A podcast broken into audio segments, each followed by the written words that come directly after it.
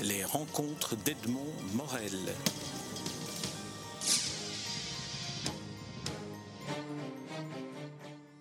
Vous avez signé le scénario d'une nouvelle adaptation, d'un nouvel album des aventures de Blake et Mortimer, Le bâton de Plutarque, qui vient de sortir aux éditions Blake et Mortimer.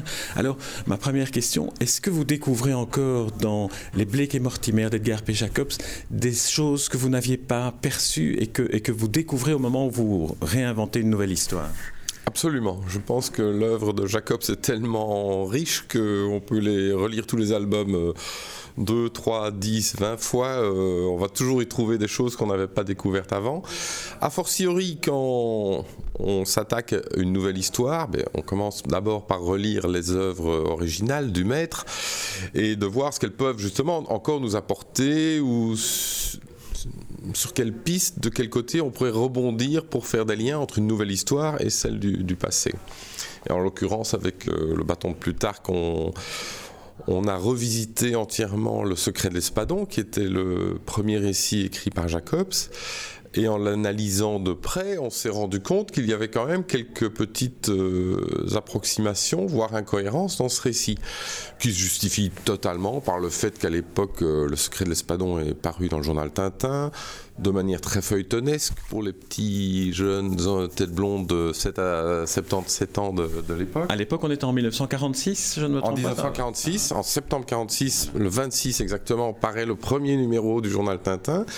Et dans ce premier numéro, la première planche de Blake et Mortimer, Le secret de l'espadon.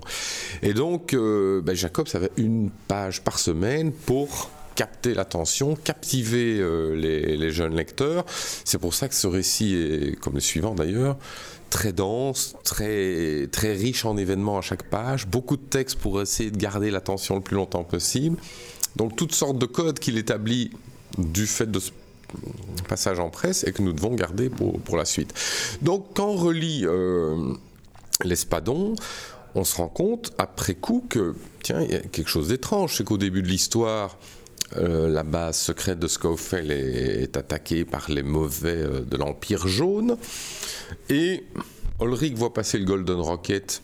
Les fans de Blake Mortimer savent de quoi je parle, voit passer le Golden Rocket dans le ciel et il le reconnaît. Il dit Oh, le Golden Rocket. Mais c'est un prototype ultra secret, comment le connaît-il? Comment connaît-il son nom en plus? Mystère, Jacobs nous a jamais répondu là-dessus. Plus loin dans le récit, euh, Blake Mortimer et Ulrich se voient pour la première fois en visuel. Et ils se reconnaissent de même. Oh, Ulrich, oh le colonel, ou oh Blake Mortimer, je ne sais plus en quel sens ça va, mais ils se reconnaissent alors que a priori ils ne se sont jamais vus. Comment se fait-il? Il y a comme ça un certain nombre de choses qui s'expliquent naturellement par le fait que Jacobs n'allait pas chaque fois donner une explication sur tout. Il fallait que le récit avance, qu'il tourne. Mais aujourd'hui, on se dit, tiens, il y a quand même quelques petites faiblesses de justesse de scénario à cet endroit-là on va les réparer tout en faisant notre histoire à nous qui se passe un petit peu avant. Oui, c'est ça, ce sont des, brèches dans lesquelles vous vous, enfoncez joyeusement pour réécrire. Alors ici, avec le bâton de Plutarque, l'histoire euh, débute à peu près euh, quelques, quelques mois avant le début euh, du secret de l'espadon et s'arrête 90 minutes avant le démarrage du secret de l'espadon, puisque Blake, à bord de son avion, part et va vers cette base secrète où, première case du secret de l'espadon, on va le voir arriver. Exactement. Donc euh, l'histoire, cette histoire-ci se termine. 90 euh, minutes avant le début du mythe, si je puis m'exprimer ainsi. Et alors comment, comment avez-vous, comment, comment ça s'est passé chronologiquement? Vous êtes d'abord dit, tiens, je vais réécrire ce qui s'est passé juste avant le mystère de l'Espadon, ou c'est en voyant les incohérences du mystère de l'Espadon que vous êtes dit, tiens, il y a là une matière à aller raconter cette partie-là de l'histoire? Les choses se font en général de manière beaucoup plus euh, hasardeuse pas souvent très calculé. En l'occurrence, euh, j'étais à Londres avec André Juillard pour faire des repérages pour notre album précédent de la série qui s'appelait Le Serment des Cinq Lords. Donc on était repassé par Londres avant d'aller à Oxford pour faire, euh, prendre nos photos pour la documentation. Et en se promenant à Londres, on passe devant le fameux Cabinet of War euh, de Churchill, qui est un musée extraordinaire que nous ne connaissions ni l'un ni l'autre. André me dit, tiens, mais puisqu'on est là, est-ce qu'on n'irait pas visiter? Donc on descend, on découvre les lieux. Et André est subjugué par l'intérêt visuel du lieu, qui est vraiment assez étrange. Et comme les Britanniques savent très bien faire leur musée, euh, il y a des mannequins habillés, c'est très vivant. Euh. Et on est pris par l'ambiance et il me dit Ah, ça, serait chouette de pouvoir intégrer ce lieu dans une histoire prochaine. Dit Oui, mais ce lieu, si on veut le faire vivre, c'est pendant la guerre 40, évidemment, qu'il a vécu. Donc je me dis, mais la guerre 40, ça m'amène à que faisait Blake et Mortimer à l'époque. Donc je me souviens que dans l'opéra de papier, Jacobs avait écrit lui-même la biographie de ses personnages, de Blake, de Mortimer et en partie d'Olric, même si cette biographie est plus, floue. Euh, donc je retourne voir, effectivement, je, redécouvre, Blake était bien squadron leader sur le porte-avions L'Intrépide euh, pendant la guerre 40, donc il était pilote de la RAF. Comment est-il devenu agent du MI5 par la suite? Jacobs ne nous le dit pas, donc ça aussi, ça restait inventé, parce que c'est Jacobs lui-même qui nous dit qu'il était à l'origine à la RAF. Comment a-t-il donc passé de son uniforme bleu de l'aviation à son uniforme euh, brun de, de l'armée de terre Jacobs ne nous le dit pas non plus. Je me suis dit, tiens, mais il y a plein de choses à expliquer qui vont rajouter à la cohérence du, mythe, sans toucher évidemment une ligne de ce qu'a fait Jacob. Ça, son œuvre, on personne n'y touchera jamais, ni sur un trait de dessin, ni une ligne de texte. Mais rien ne nous empêche de l'étoffer, de le nourrir. Et c'est comme ça qu'une idée apporte une autre et qu'on s'est retrouvé à faire ce qu'on appelle aujourd'hui une préquelle, c'est-à-dire une histoire qui débute, qui se passe avant le début du mythe mais c'était pas une idée, euh, comment dire, volontaire. Au départ, euh, c'est juste cette visite de musée qui nous a amené vers une idée, puis une autre idée, puis une autre idée, puis j'ai relu l'Espadon, et, puis, puis voilà comment le bâton de Plutarque est né.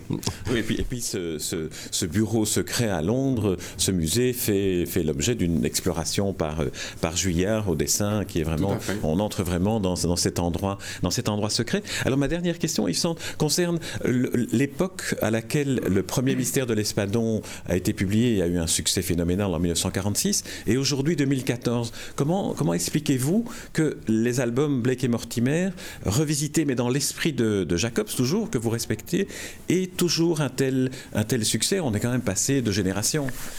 Alors c'est très difficile d'expliquer un succès, très difficile d'expliquer la naissance d'un mythe. À l'époque, dans les années 40, le journal Tintin a publié des dizaines et des dizaines d'auteurs euh, magnifiques, de, fait naître des dizaines de héros euh, super. Euh, maintenant, pourquoi ceux-là ont accédé au rang de mythe? Ça, c'est toujours un mystère que personne n'explique, surtout qu'aujourd'hui, on se rend compte qu'on vend 2, 3, 5, 10 fois plus, sans doute, d'albums quand on sort une nouveauté, que Jacobs de son vivant. Alors les temps ont changé, la communication a changé. Aujourd'hui, euh, la diffusion est plus simple à, réaliser sans doute. Enfin, bon, il y a plein de raisons techniques, on va pas en parler ici. Mais personne n'explique le fait que entre l'arrêt de la série par Jacobs, le décès malheureusement de l'auteur et la reprise par Jean Van et Ted Benoît, quelque chose s'est passé. Un mythe est né. Et à mon avis, ce qu'il faut laisser absolument tant à Jean Van qu'à Tête Benoît, c'est que la reprise a été faite d'abord sur un niveau qualitatif euh, extraordinaire, tant sur le plan dessin que scénario, et qu'ils ont eu la bonne idée de relancer la série dans les années 50, c'est-à-dire au cœur du mythe. Et je pense que beaucoup de gens aujourd'hui, quand ils lisent un Blake et Mortimer, ils veulent lire une nouvelle aventure, une bonne histoire, bien sûr, mais ils veulent surtout une bonne bouffée de nostalgie, retrouver des, vieux camarades, en quelque sorte des vieux amis, exactement comme quand les gens vont voir le nouveau James Bond, tout le monde sait bien que c'est plus Ian Fleming qui, a écrit le roman, euh, c'est des scénarios originaux, c'est de nouveaux acteurs, de nouveaux réalisateurs, et pourtant on y, on y retourne avec plaisir pour retrouver les codes de James Bond. Et c'est pareil pour les licences américaines, les Batman euh, euh, du cinéma, de Tim Burton ou d'autres intéresse un public de 2014, mais qui va le voir avec en plus ses souvenirs d'enfance qu'il veut titiller, qu'il veut faire remonter à la surface. Et l'équilibre de la reprise, c'est ça, c'est respecter les codes du passé, faire plaisir aux besoins de nostalgie du lecteur, mais tout en offrant une histoire euh, dont la rythmique et la dynamique est bien une rythmique de 2014, ou sinon ça ne marcherait plus.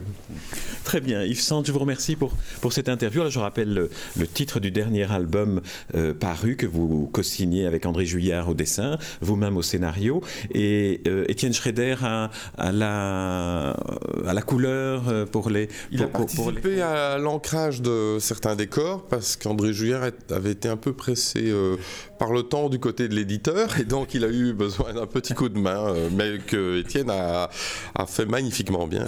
Absolument. Alors, euh, le titre euh, de cet album, Le bâton de Plutarque, et on découvre dans l'album ce qu'est un bâton de Plutarque, qui est un système de décodage que, on va pas en dire plus. Le plus vieux du monde. le plus vieux du monde. Merci Yves Sante.